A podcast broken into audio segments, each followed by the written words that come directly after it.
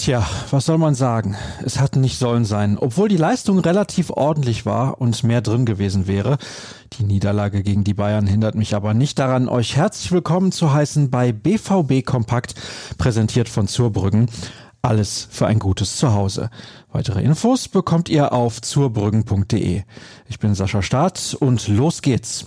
Wird es ein Langweiler oder ein Spektakel? Viele waren sich im Vorfeld unklar, aber es wurde ein Spektakel. Trotz der Führung von Marco Reus und eines Treffers von Erling Holland verlor Borussia Dortmund aber mal wieder gegen den Rekordmeister, weil der sich eiskalt und abgezockt präsentierte.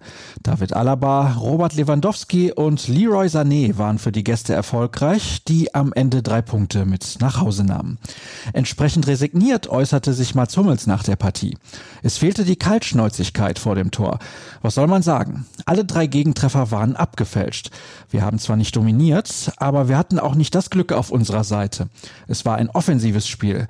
Wir haben leider viele, viele gute Chancen nicht genutzt. Glück und Pech sind bei den Spitzenspielen halt oft mal ausschlaggebend. Aber wir haben es immer wieder versucht. Am Ende gehen wir mit null Punkten nach Hause bei einem Spiel, das auch anders ausgehen kann. Schade, aber so ist Fußball, sagte der Dortmunder Abwehrchef.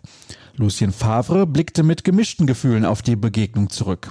Das war insgesamt ein gutes Spiel. Sehr gut. Nicht für die Zuschauer hier im Stadion, aber für die Zuschauer vor dem TV.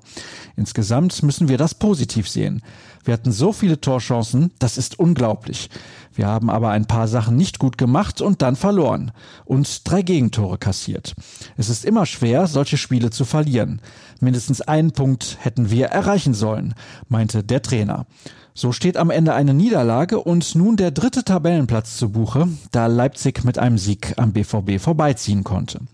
Das war's bereits mit unserem Rückblick. Was passiert heute? Eigentlich hätten die Amateure vor den Ball treten sollen.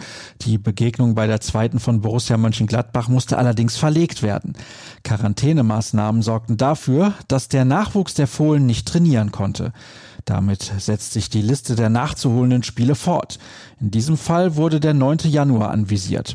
Die Spiele beim SV Lippstadt 08 und gegen die U23 von Fortuna Düsseldorf wurden auch schon neu terminiert und sollen am 17. November bzw. 22. Dezember stattfinden.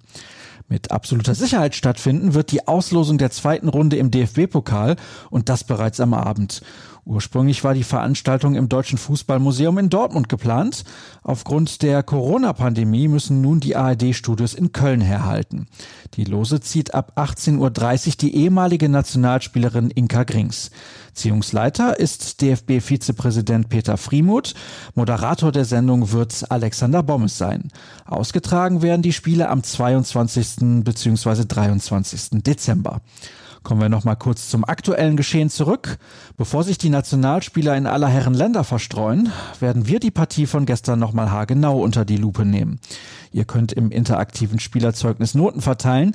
Wir ordnen das Ergebnis ein und sprechen mit den Verantwortlichen. Das alles erwartet euch im Laufe der kommenden Stunden.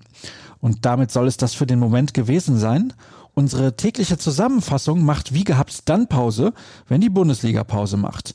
Bedeutet, dass wir uns erst in zwei Wochen wiederhören, genauer gesagt am Samstag, den 21. November. Dann reist die Borussia nach Berlin und spielt bei Hertha BSC. Nicht vergessen, beim wöchentlichen Podcast ziehen wir natürlich eiskalt durch, das ist ja klar. Ansonsten verweise ich auf ruhrnachrichten.de und auf Twitter rnbvb solltet ihr im Auge behalten und sehr gerne auch Sascha Start. Ich wünsche euch eine gute Zeit, bleibt gesund und bis demnächst.